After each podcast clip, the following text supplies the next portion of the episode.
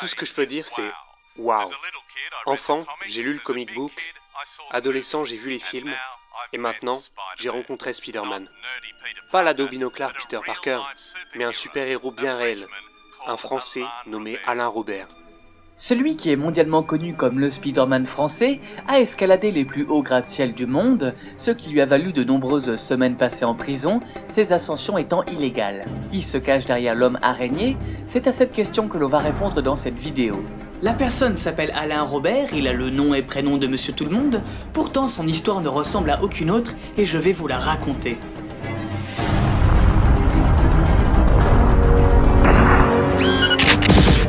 Paul vous raconte Alain Robert, le Spider-Man français.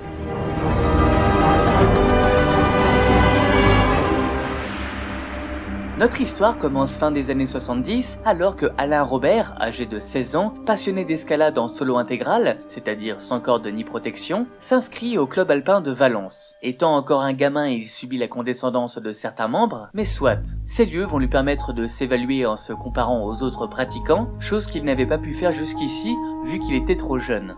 Il se rend vite compte que l'entraînement qu'il a suivi avec son meilleur ami chez les scouts a fait de lui un meilleur grimpeur que tous ceux qu'il croise. Au club alpin, il impressionne tout le monde, notamment lorsqu'il escalade la face nord des Grandes Jorasses, ascension à l'époque réputée parmi les plus ardus du coin.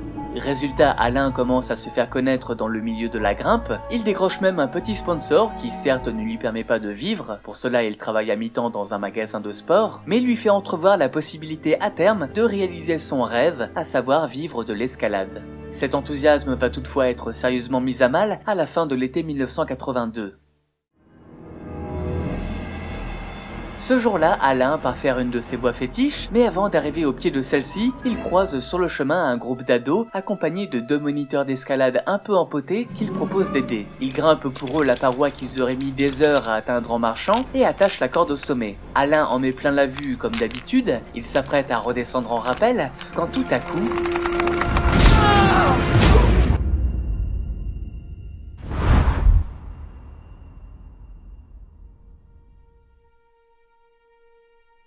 Alain ne le sait pas encore, mais il vient de faire une chute de 20 mètres sur une plaque rocheuse. La corde à laquelle il était attaché a rompu à cause de l'usure, elle avait servi précédemment à apprendre aux ados à faire des nœuds. Alain reste dans le coma des jours durant, c'est au bout d'une semaine qu'il ouvre les yeux.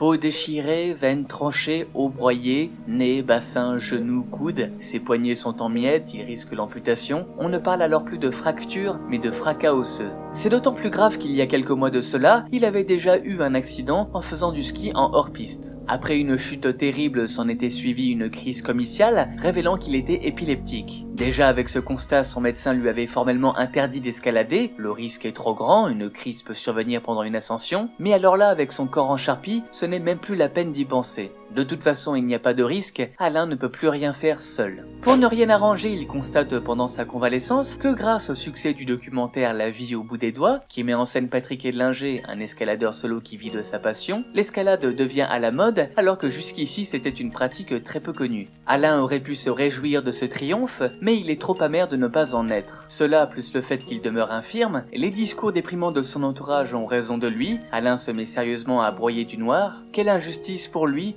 vu le chemin parcouru. Oui, car Alain était à l'origine un enfant très peureux, petit et gringalet de surcroît, très loin du courageux grimpeur qu'il est devenu. Ce qui lui a permis d'en arriver là, c'est que dès le plus jeune âge, sa seule obsession était de devenir brave, à l'image des héros qu'il admire comme Zorro ou Robin des Bois. Ça n'a pas été facile car même en réussissant à contenir sa peur face aux dangers auxquels son frère casse-cou le confrontait, derrière son inconscient lui jouait des tours, il cauchemardait régulièrement, se voyant tomber dans un gouffre noir sans fin. Ce genre de phobie tombait plutôt mal, étant donné que depuis qu'il avait vu La Neige en deuil, film d'aventure en montagne de 1956, il ne rêvait plus que d'excursions en extérieur. Avec le temps, il a pourtant réussi à passer outre ses anxiétés grâce à une volonté hors du commun et une passion sans borne pour l'escalade. C'est d'ailleurs cette même passion qui allait lui permettre de se relever de ses terribles blessures. Alors que les médecins le condamnaient à ramper le reste de son existence, il remarche rapidement et surprend tout le monde. Faire mentir les spécialistes devient peu à peu une habitude et un plaisir. Grâce à un entraînement draconien, il reprend possession de son corps, découvre le potentiel de ses épaules, l'articulation la plus perfectionnée de l'homme qui lui permet de compenser ses handicaps. Il devient alors une sorte de surhomme. Après deux ans de dur labeur, il n'a physiquement jamais été aussi puissant et il se remet à escalader comme au bon vieux temps.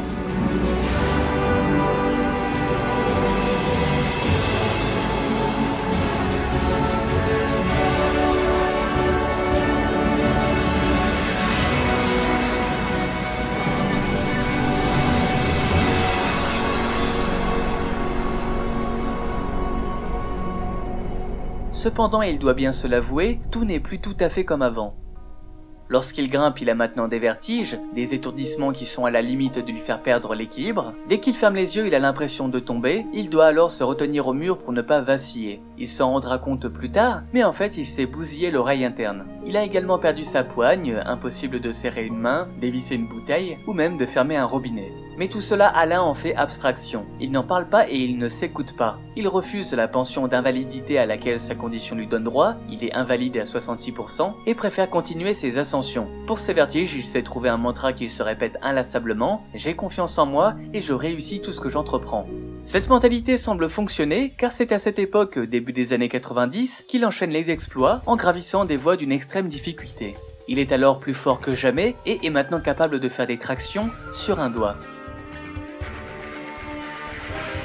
C'est en enchaînant les performances qu'Alain finit par se faire remarquer, il est photographié, filmé, les reportages sur lui circulent, son nom aussi, il devient dans le monde de l'escalade nationalement connu, et malgré des nouvelles chutes et l'amplification de ses vertiges, il se remet de tous les coups durs.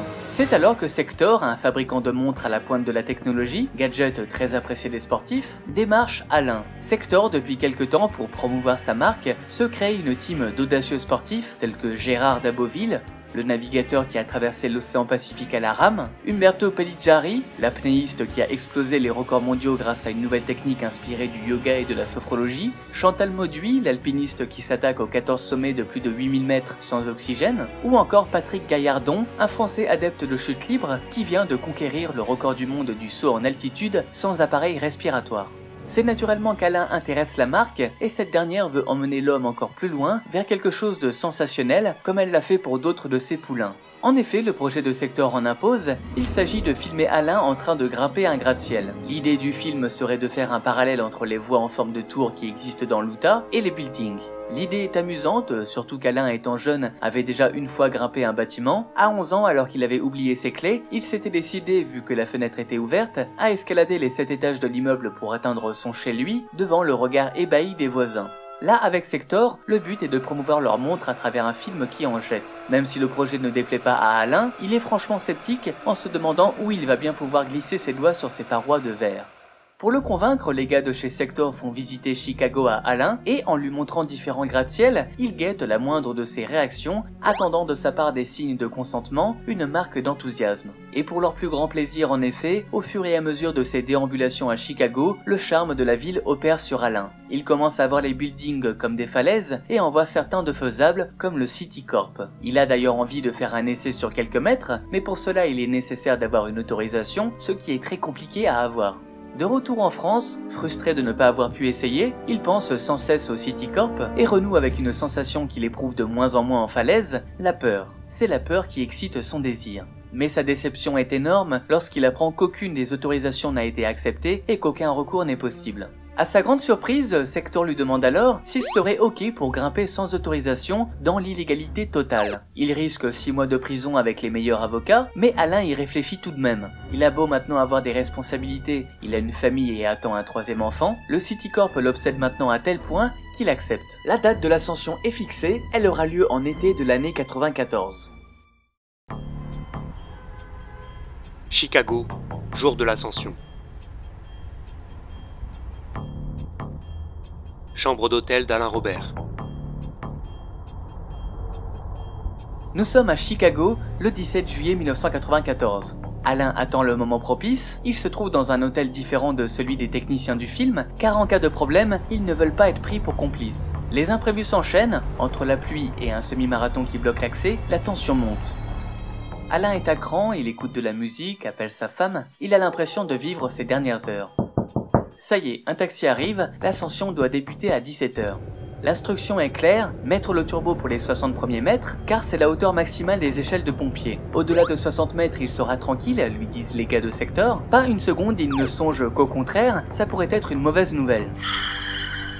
Le taxi se gare, Alain court vers le mur, les vigiles le repèrent immédiatement, heureusement il monte assez rapidement pour ne pas être arrêté. Une foule se forme rapidement, les pompiers arrivent vite, les policiers hurlent des ordres qu'il ne comprend pas. Pour couronner le tout, des hélicoptères débarquent. Alain, qui a toujours été habitué à escalader dans le silence des montagnes, fait maintenant face au vacarme, mais ce n'est pas pour lui déplaire.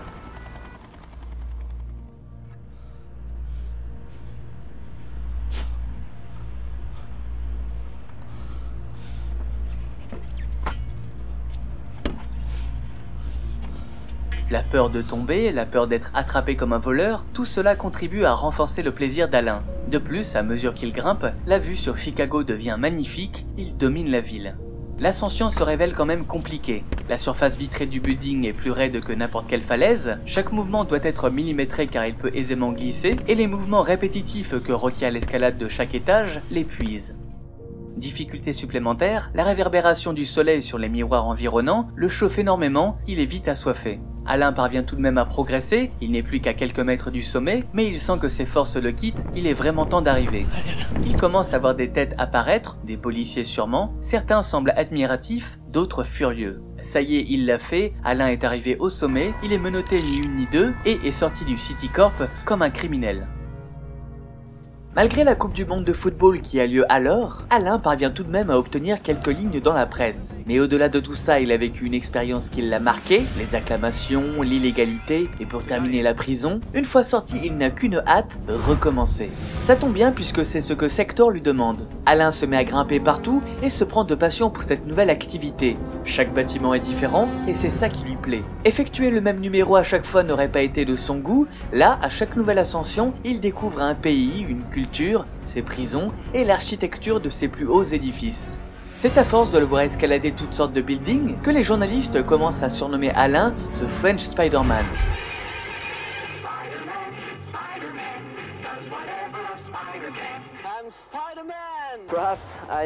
Peut-être que je suis le vrai Spider-Man, parce que je n'utilise aucun équipement de sécurité.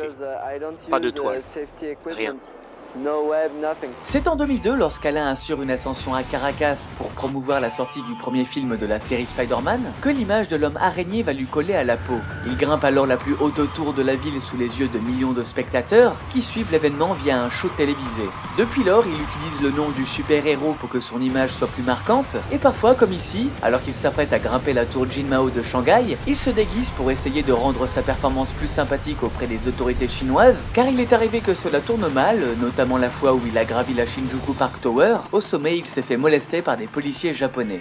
Ses dangers et ses séjours réguliers en prison n'arrêtent pas Alain. Pendant les années 2000, de nombreux gratte-ciel ont poussé comme des champignons pour son plus grand plaisir. Il va en escalader plus d'une centaine. En 2004, il vient à bout de Taipei 101, la tour la plus haute du monde cette année-là, avant d'exploser le record en 2011 avec la Burj Khalifa, nouveau gratte-ciel le plus haut jamais construit. Alain escalade la tour en plus de 6 heures, pour cela il figure maintenant dans le Guinness des records, mais cette ascension n'a pour autant pas été la plus excitante, loin de là, car elle a été effectuée lors d'un événement officiel avec corps de sécurité, chose obligatoire car l'organisateur ne veut pas prendre le risque d'une mauvaise pub en cas de chute.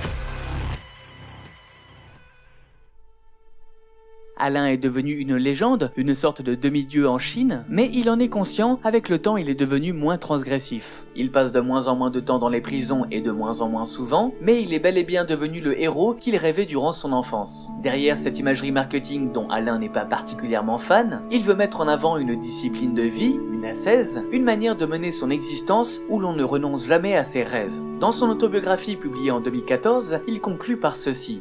À 51 ans, je sais que j'ai atteint certaines limites physiques et que les grands exploits sont derrière moi. Je me regarde toutefois dans une glace, fier de mon parcours qui m'a guéri de tous mes complexes, de toutes mes blessures. J'aime aussi penser que je donne de l'espoir aux gens. Aujourd'hui, Alain continue de grimper un peu partout, il s'entraîne régulièrement à Paris à la Défense, il compte grimper jusqu'à ce que la maladie lui en empêche.